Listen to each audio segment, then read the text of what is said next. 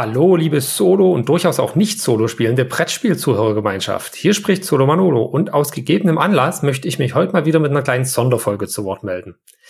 Der gegebene Anlass ist die Tatsache, dass vor ein paar Tagen, also jetzt zum Zeitpunkt der Aufnahme, heute haben wir den 18. August, bekannt wurde, dass bei im Vertrieb bei DLP Games dieses Jahr ein neues Spiel namens Cloud Age erscheinen wird.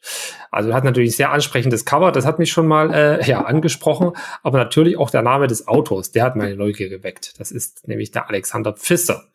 Dann kam noch dazu, dass mir nicht entgangen ist, dass das Spiel eine Spielerzahl-Range hat, die mit einer 1 beginnt.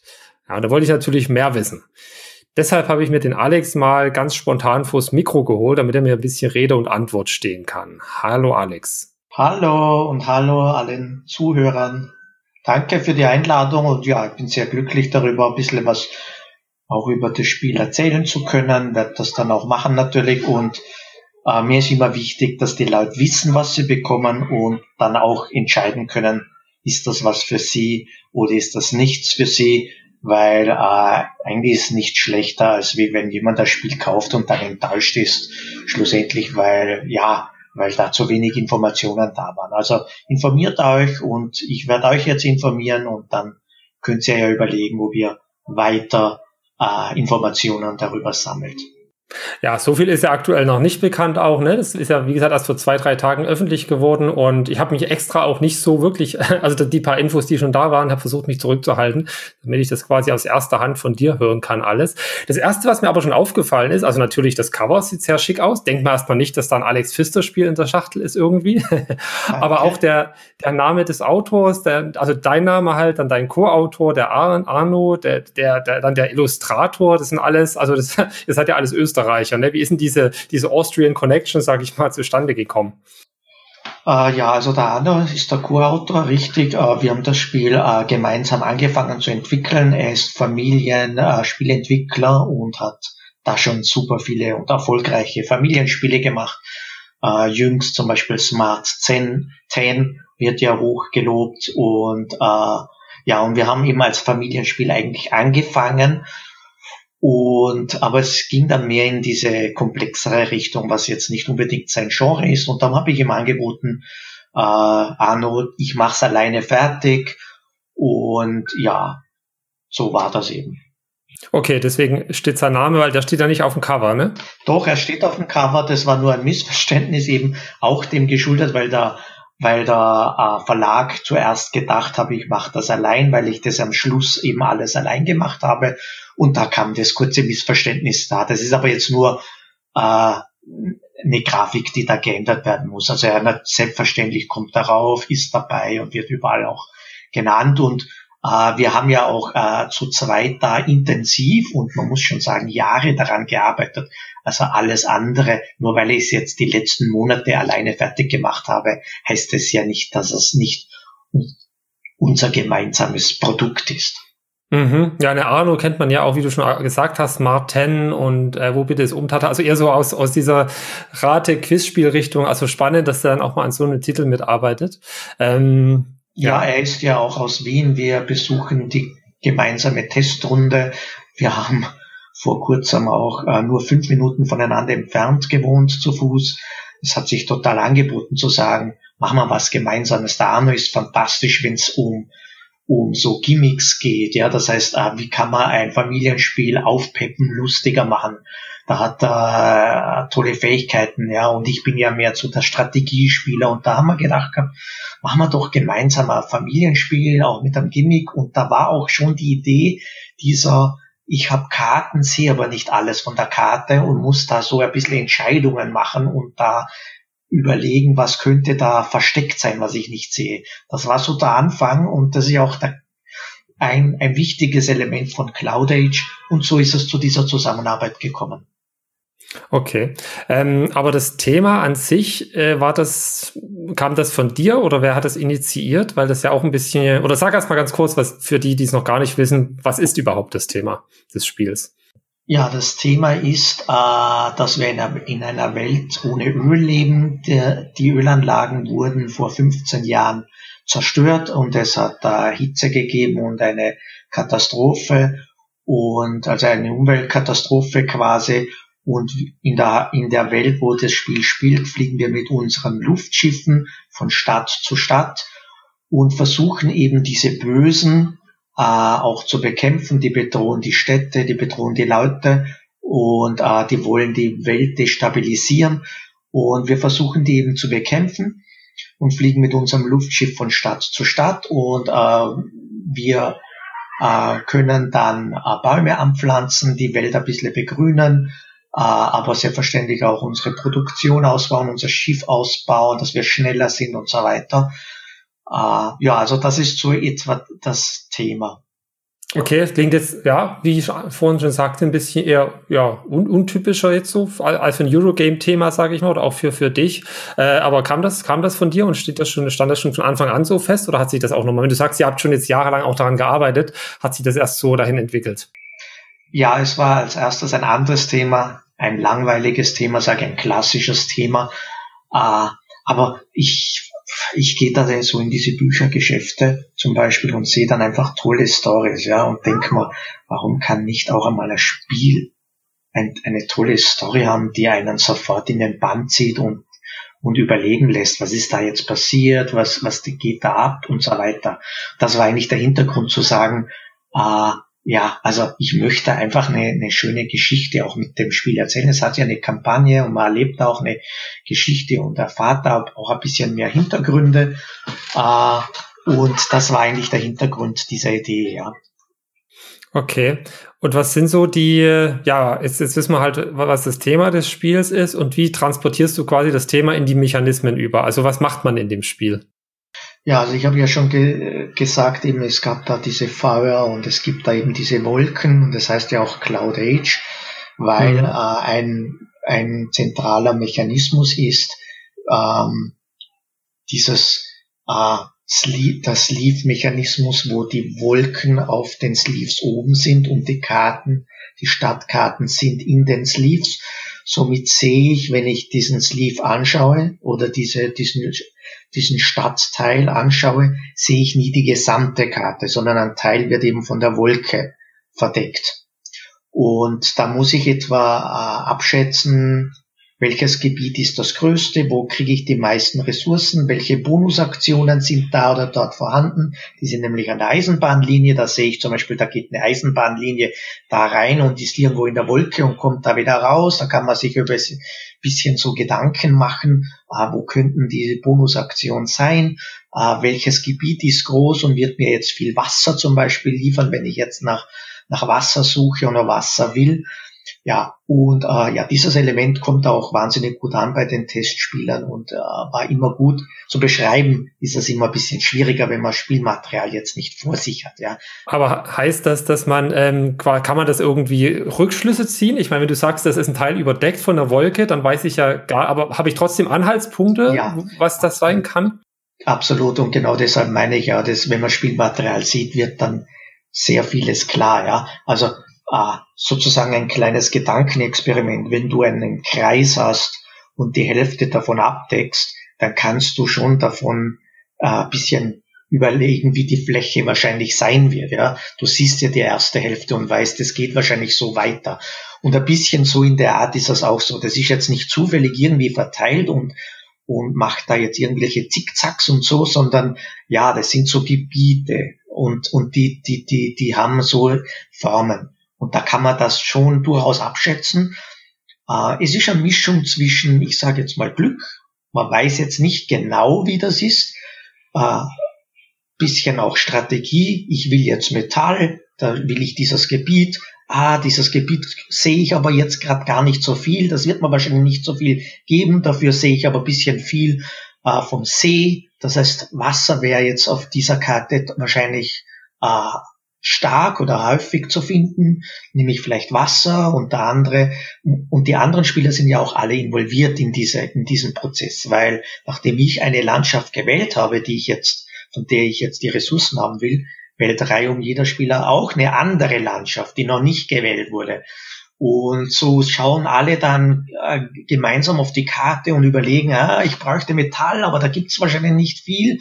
Da ist eine Bonus, da ist die Zuglinie, da ist wahrscheinlich die Bonusaktion und so weiter. Also es macht einfach Spaß und dann zieht man die Karte raus und ah Mann, das war jetzt super, ich habe die drei bekommen und der nächste sagt, okay, ich habe zwar nur eins bekommen, aber dafür ist diese coole Bonusaktion bei mir oben.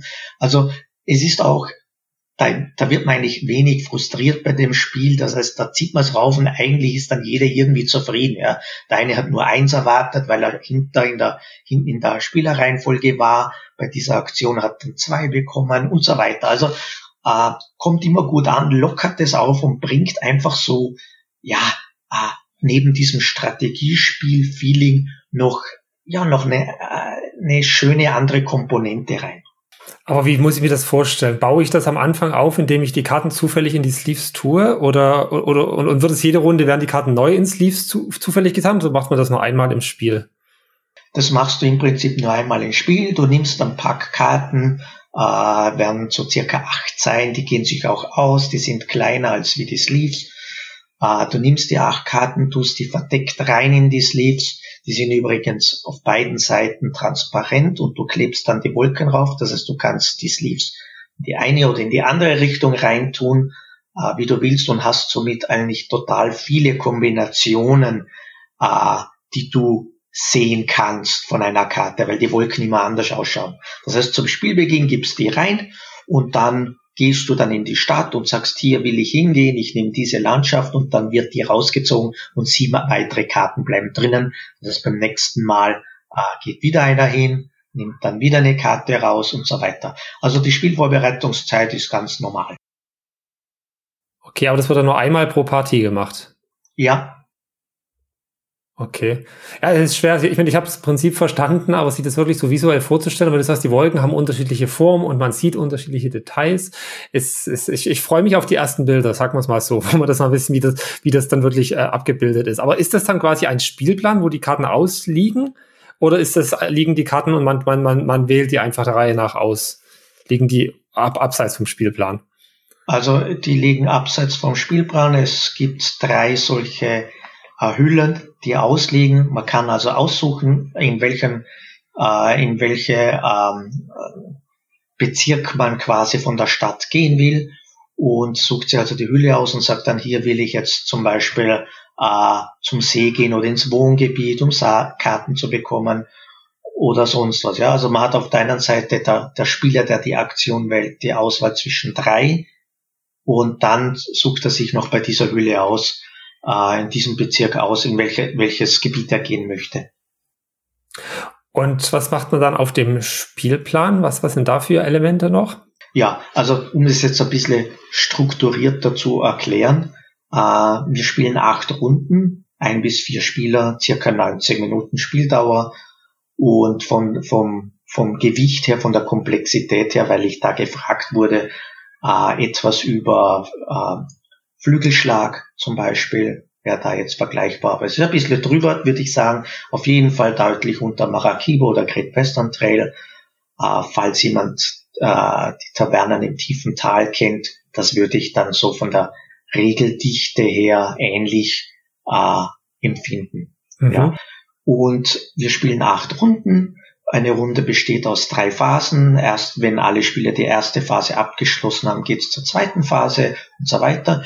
Und die erste Phase ist die Produktionsphase. Da kann man äh, Energie investieren, um Wasser zu produzieren, weil Wasser ist hier die zentrale Währung in dem Spiel. Es gibt dort jetzt kein Geld mehr, sondern Trinkwasser ist eine ganz seltene Ressource, eine wertvolle Ressource. Damit bezahlt man dann auch die Karten, wenn man Karten spielt. Ja, also die erste Phase, die Produktionsphase, die können im Prinzip alle Spieler gleichzeitig machen. Dann kommt die zweite Phase schon, da zieht man mit seinem Luftschiff äh, auf dem Spielplan herum. Es ist ein bisschen, ja, übertrieben gesagt, Open World. Das heißt, du kannst in jede Richtung ziehen, wie du willst. Du kannst wieder zurückziehen, vorwärts ziehen und so weiter. Steht dir also alles frei, wie du ziehen willst. Du musst nur am Ende deines Zuges dann in der Stadt, in einer Stadt sein. Und in der Stadt kannst du dann auch die äh, Bösen, die Cloud-Milizen heißen die, die diese Stadt bedrohen, bekämpfen. Da gibt es einen kurzen Kampf.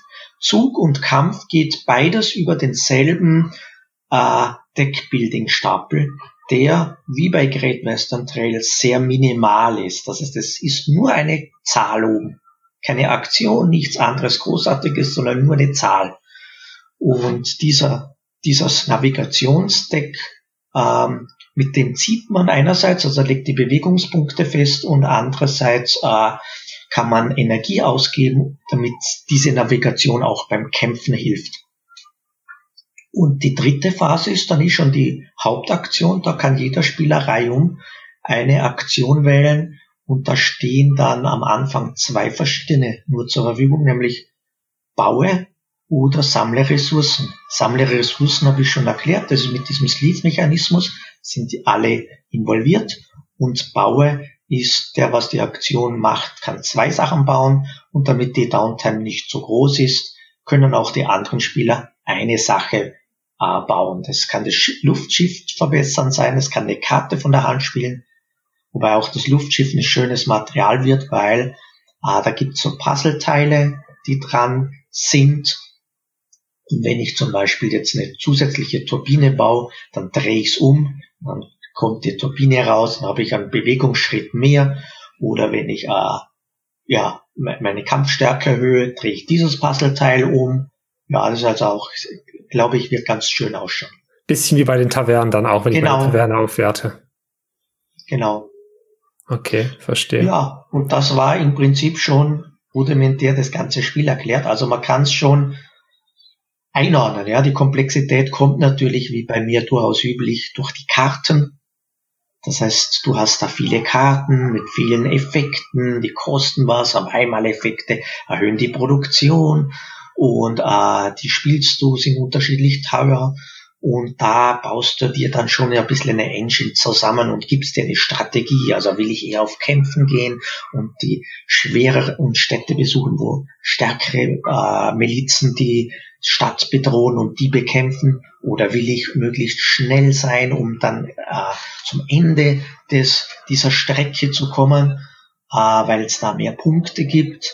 Und da habt ihr eben, oder will ich meine Produktion aufbauen, da gibt's eben die verschiedensten Strategien, die ich da spielen kann.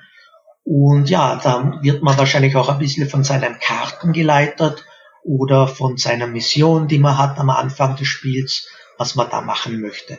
Okay, und die Milizen in den Städten, ist das dann auch ein zufälliger Auslager, weil das, dass die unterschiedlich stark sind? Äh, die Milizen sind aufgedruckt am Spielplan. Und äh, da gibt es eben Städte, wo äh, stärkere Milizen sind, die, die diese Stadt äh, bedrohen. Und dann gibt es Städte, wo weniger starke sind. Das heißt, wenn ich zum Beispiel eher schwach bin, dann gehe ich jetzt, ich muss auch gar nicht kämpfen, ja, aber ich könnte dann sagen, ich gehe jetzt zu einer Stadt, wo nur schwache Milizen sind und äh, mache einen leichteren Kampf zum Beispiel. Okay, aber dieses Navigationsdeck und das mein Handkartendeck mit den Gebäuden, die ich bauen kann, das sind dann zwei unterschiedliche Sachen, oder? Habe ich das richtig genau verstanden? Genau so ist ja. es, ja. Also das Navigationsdeck, da hast du ein Startdeck, da sind auch schlechtere Karten drinnen, die will ich eben dann auch entsorgen, damit mein Deck besser wird. Das schaffe ich eben mit diesen Bonusaktionen, die ich beim Ressourcen sammle, sammeln, wenn ich dann eine Bonusaktion bekomme. Äh, und ich bekomme immer neue Karten rein, nämlich immer wenn ich äh, Ressourcen sammle und sage, ich gehe jetzt in diese und jene Stadt, äh, dann kriege ich auch diese Karte, die ich da aus dieser Hülle herausgezogen habe. Die mhm. wandert dann auf mein äh, Ablagestapel, ja. Und die hat auch verschiedene Zahlen, wobei die, was niedrige Zahlen haben, bringen mir sofort einmalig Wasser. Das heißt, es, ist, es gibt jetzt nicht eine schlechte oder eine gute Karte, sondern ich kann jetzt eine hohe Zahl nehmen, wenn ich mich darauf konzentrieren will, besser zu kämpfen oder schneller zu äh, schneller mich zu bewegen. Oder ich nehme jetzt vielleicht eine, eine Karte mit einer niedrigen Zahl, wenn ich jetzt Wasser will, was mir ja auch einen positiven Soforteffekt bringt, weil ich kann dann eine coole Karte runterspielen. Mhm. Okay, so und am Ende dann nach den acht Runden, dann wird geguckt, wer hat das meiste Wasser oder die meisten Siegpunkte. Die meisten ja, Siegpunkte es, es, es, gibt dann um Siegpunkte, ja, Wasser ist dann nur eine Währung, die ich dann benutze, um Karten zu kaufen. Mhm. Und da wird dann noch einmal produziert und jeder darf noch äh, zweimal bauen und dann wird geschaut, wer hat die meisten Siegpunkte, so ist es. Okay, also die Interaktion, wenn ich es richtig das Luftschiff quasi, da blockiert man sich auch nicht gegenseitig auf dem Spielplan. Also auf jedem Feld kann nur ein Schiff stehen. Ah, ja. Also ja, eine kleine Blockade ist da, aber man kann durchziehen durch einen Mitspieler und äh, ja, es ist ja eine offene Welt, also und eine Stadt und ein Feld grenzt oder eine Stadt, eine Stadt hat mehrere benachbarte Felder. Das heißt, da nimmt man die Stadt nicht weg, sondern muss sich dann vielleicht auf jenes oder dieses oder jenes Feld aus, äh, ausweichen. Mhm. Okay, sehr cool. Und du hast ja gesagt, da ist auch eine Kampagne, wie, also so Pfister-typisch kann man ja mittlerweile fast schon sagen. wie, wie funktioniert die? Ja, ähm, also diesmal war es bei der Kampagne insofern ein bisschen anders, weil ich wollte tatsächlich den Schwierigkeitsgrad steigern über die Kampagne. Das heißt, kurz gesagt, ich wollte bei Kapitel 1 wirklich ganz einfach, möglichst einfach anfangen, alles, was jetzt zusätzliche Regeln sind, weglassen, damit man ins Spiel, gut ins Spiel findet und das Spiel lernt es ist auch eine Runde kürzer, weil erfahrungsgemäß, wenn ich ein Spiel zum ersten Mal spiele, dauert es auch länger. Das heißt, durch die kürzere Runde sollte die Spieldauer auch noch im Rahmen sein. Und dann werde ich über die Kampagne, ähnlich wie beim Tutorial in einem Computerspiel, an die endgültige Version herangeführt. Und mir war aber auch wichtig, dass, ähm, dass dieses erste Kapitel Spaß macht und gut ist und auch allein und eigenständig und die Leute sagen, hey, ich will jetzt, ich habe jetzt vielleicht zu Gast Leute, die nicht so viel Spieler sind und will jetzt trotzdem mit denen das Spiel spielen, dass man da mit der einfachen, mit, mit, mit dieser einfachen, mit Kapitel 1 einfach anfängt und spielt. Äh, und so ist das eigentlich aufgebaut. Es geht aber sehr flott, also Kapitel 1 ist quasi, da ist jetzt eine ganze Hauptaktion weniger, die habe ich noch gar nicht beschrieben. Und es gibt auch keine Missionen, es ist eine Runde kürzer, es ist ein bisschen einfacher gehalten. Äh, in Kapitel 2 gibt's dann schon die Missionen, kommen dazu und die Story wird langsam angefangen zu erzählen, zu erzählen. Und Kapitel 3 ist dann eigentlich schon äh, mit der dritten Hauptaktion und da ist dann schon viel dabei, Story und so weiter und so fort. Ich würde trotzdem, aber ich weiß, es gibt ja natürlich die Vielspieler, die sagen, sie fangen gleich mit dem Komplexen an. Äh, kann man natürlich, aber ich habe auch Kapitel 1 oft gespielt und ich bin jedes Mal positiv überrascht, weil ich denke mal, hm, das spielt sich so toll. Äh, sollte vielleicht nicht das das ganze Spiel sein, reicht das nicht völlig aus. Ja? Und dann spiele ich aber Kapitel 2 oder 3 und denke mal, ja, beides ist eigentlich super. Ja? Das ist einfach komplexer ein bisschen, also wie Kapitel 1, aber Kapitel 1 macht auch schon toll. Äh, sehr viel Spaß und ist absolut ein tolles Spielerlebnis. Und wie viele Kapitel gibt es in Summe? Sechs wird es geben. Okay.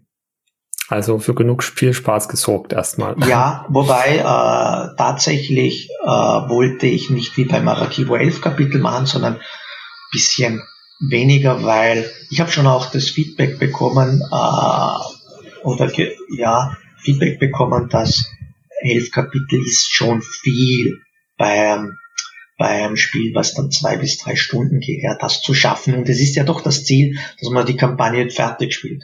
Und da kommt es, glaube ich, besser an bei den Leuten, wenn man es ein bisschen kürzer hält, dazu, dass man wirklich diese sechs Kapitel auch äh, an einem Wochenende oder an, an, an drei, vier Spieleabenden schafft, wenn man mal zum Beispiel zwei Partien an einem Abend spielt. Ja, und dann, wenn man durch ist quasi, dann würde man sozusagen als ewiges Spiel in Anführungszeichen dann das Kapitel 6 immer wieder spielen, wenn man jetzt Nein, da kann man sich, da kann man sich aussuchen, welches Kapitel man spielt. Das ist ein bisschen, also welches Kapitel man spielt, beziehungsweise gibt's dann noch die einzelnen, äh, wie soll ich sagen, Normalmoduskarten die man einfach spielt, weil man kann das Spiel auch ohne Kampagne spielen und ah, sagt ja. einfach, man nimmt zum Beispiel den normalen Modus, spielt den oder den ein bisschen komplexeren Modus und spielt den, ja. Da, äh, das ist ja für mich auch das Positive bei Marakibo gewesen, dass äh, so viele Leute gesagt haben, sie spielen, sie fangen einmal an mit dem Spiel, mit dem ohne Kampagne und das fällt ihnen so gut, dass sie das immer wieder und immer wieder spielen, ja. Das ist also äh, und und dann sagen, dann spielen sie die Kampagne und sagen, wow, warum habe ich die eigentlich nicht schon früh angefangen? Die ist ja nicht gar nicht viel komplizierter und macht genauso Spaß. Also ähm, das wird da auch sein bei Cloud Edge. Es wird quasi ein normales Spiel haben, wo jeder sagen kann, das Spiel einfach fertig, das ist das Spiel. Aber es gibt auch die Möglichkeit zu sagen, über die Kampagne das Spiel sukzessiv zu lernen und den neue Elemente hinzuzufügen, wenn man jetzt diesen, diesen, die Story will, beziehungsweise den äh, Anstieg an Komplexität erleben möchte. Was ändert sich dann beim Solo-Modus? Der Solo-Modus ähm, wollte ich zuerst ein bisschen machen wie bei Maracaibo, das heißt mit dem Automadeck, der dann sagt, wie jetzt der Solospieler zieht. Habe aber sehr schnell festgestellt, dadurch, dass das Open World ist, dass ich also in jede Richtung ziehen kann, ist das schwer und es bräuchte dafür viel Regeln und, wie ich schon eingangs sagte, kommt das Blockieren nicht so oft vor. Das heißt, ich mache eigentlich da viel Sachen für wenig Effekt. Deshalb bin ich einen anderen Weg gegangen, nämlich der, den Weg, den auch Blackout Hong Kong hatte, nämlich ich spiele ganz normal mein Spiel, muss aber Ziele erreichen in meiner Partie, um es erfolgreich äh, zu bestehen. Das heißt, äh, es wird noch einen zweiten Spieler indirekt simuliert, indem man nach meinem Zug äh, simuliere ich, dass jetzt der zweite Spieler irgendwas macht, zum Beispiel Ressourcen sammeln, und da kann ich dann aber mitmachen. Oder er simuliert, dass jetzt mein zweiter Spieler bauen geht, das heißt, ich kann noch einmal einmal bauen gehen. Also das wird schon ein bisschen mitsimuliert, aber mit null Verwaltungsaufwand. Und mein Ziel ist es, äh, weil ich kein Fan bin von Beat Your Own Highscore, äh, mein Ziel ist es wirklich, die Missionen, die ich habe, auf höchster Stufe zu erfüllen, dann habe ich es geschafft. Und wenn ich das nicht habe, habe ich es nicht geschafft. Okay, klingt ja, klingt ja ganz annehmbar, sage ich mal. Also das ist auch so ein bisschen ja wie bei vielleicht, naja, ein kleines bisschen wie bei, wie bei Aufbruch nach New Dale. Ich meine, da blockiert man sich ja eh nicht auf der Karte, aber trotzdem, ich mache dann mein Ding und habe ein Ziel. Und ja, genau so kann man es auch äh, sagen, ja. Und mh, hm, ich habe ein bisschen auch herumgefragt bei Solospielern. Ähm, Lustigerweise kommt Blackout Hongkong nämlich mit diesem Prinzip auch gut an. Wobei ich ganz persönlich schon ein Fan bin von Maracaibo mit dem Automa und mit dem Gefühl, ich muss jetzt diesen anderen besiegen. Ja? Aber da sind Geschmäcker verschieden und auch das System. Äh, ich muss ein Ziel erfüllen, ich muss, ich muss Goals haben, kommt gut an. Und was ein bisschen der Vorteil ist von äh, Cloud Age ist, dass diese Ziele zufällig äh, verteilt äh, vorgegeben werden am Anfang. Das heißt, ich kann zwei, drei, viermal dasselbe Kapitel solo spielen, habe aber immer andere Ziele. Mhm. Okay. Wie das Spiel wird ja ähm, dieses Jahr erscheinen im Vertrieb bei DLP, aber der Originalverlag ist ein anderer, oder? So ist es. Also DLP ist ja Verlag, aber auch Vertrieb. Ja, die verkaufen das ja an die Geschäfte und so. Äh, Capstone Games in Amerika auch, ja, wobei die, glaube nur ein einziges, ja, ja, die haben mehrere Spiele auch selber gemacht. Das heißt, entwickelt wurde es vom Verlag äh, Nanox Games, heißt der Verlag in Wien und äh, verkaufen oder Service und so macht dann äh, DLP in, in, in Europa, Deutschland, da gibt es eine deutsche Version, eine englische Version äh, und Capstone Games macht das dann in, in Nord, Nordamerika. Und Veröffentlichung ist dann wahrscheinlich im Herbst. Ja, geht aber eigentlich realistischerweise Winter, ja. Also äh, der Produktionstermin wäre im November ich schätze, ausgeliefert wird vielleicht Ende November noch, vielleicht Anfang Dezember um den Dreh herum. Okay, ja, dann bin ich gespannt. Ja, gut, super, Alex. Ich glaube, dann Mich hast du überzeugt. Was soll ich auch anderes sagen jetzt? Ne? nee, ja, klingt also, auf jeden Fall interessant. Auch dieser Kartensleeve, also dieser mit den Kartenhüllen, der Mechanismus, bin ich gespannt, wie das dann auch äh, aussieht auf dem, auf dem, also quasi in echt und wie sich das spielt.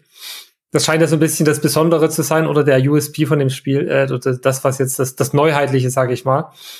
Ja, also ich, ich bin, ich bin, ich freue mich drauf, äh, wie das ange angenommen wird und ankommt bin da eigentlich sehr optimistisch und äh, habe auch das Gefühl, dass aufgrund der geringeren Komplexität und Spieldauer und eben auch wegen dem Sleeve-Mechanismus, dass das dann auch breitere Gruppen äh, anspricht und gefallen wird, ja, dass man das auch einmal mit Kennerspieler quasi spielt.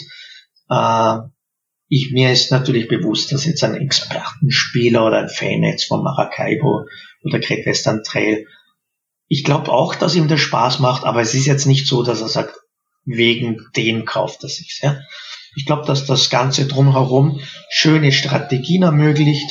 Ich glaube, dass er sich so auch, ja, vom Spielgefühl vielleicht ein bisschen auch wie ein Flügelschlag oder ja, wie Maracaibo, aber eher nur um die Karten anfühlt. Oder ein anderer Wort, das sieht es, wo ich Karten spiele. Ja? So wird sich's auch anfühlen. Ich glaube, das kommt auch gut an bei den Leuten. Ah, ich glaube, die Story wird auch vielen gefallen, dass es mal was anderes ist, dass es nicht Mittelalter oder Fantasy nur ist. Und ja, bin ich schon gespannt. Hm, die Gefahr, die ich sehe, ich vielleicht höchstens, aber darum sage ich es auch immer wieder, dass Marakibo-Fans sagen werden, sie erwarten wieder einen Klopper und sagen, hm, da ist jetzt aber gar nicht so viel Fleisch dran. Kann natürlich sein, dass das jemand sagt. Aber darum sage ich auch immer wieder, na, es ist ein Kennerspiel plus, es ist halt ein bisschen weniger Elemente, wie zum Beispiel Marakibo. Ja, ist ja, ist ja dann trotzdem noch viel dran, ne? weil Maracaibo ist ja schon nochmal eine, eine Schippe höher auch. Genau, absolut. Ja, cool. Ja, dann wunderbar. Dann, dann danke ich dir für die Infos und für die Zeit. Und danke, danke, sehr gerne. Danke, danke an die Zuhörer fürs Zuhören. Ich hoffe, euch hat's äh, wertvollen Input geliefert. Und das ist jetzt quasi, veröffentliche ich jetzt als, als schnelle Sonderfolge zwischendurch. Ich wollte es eigentlich an meine reguläre Augustfolge, die nächste Woche irgendwann rauskommt, äh, ranhängen. Aber dann dachte ich mir, so fast scoop-mäßig, ich will das so schnell wie möglich raus, raushauen. Und in meiner regulären Folge, da spreche ich dann unter anderem noch, das betrifft dich ja auch ein bisschen, Alex, über meine ersten Eindrücke zu dem Prototypen der Maracaibo-Erweiterung, den ich ja schon anspielen durfte.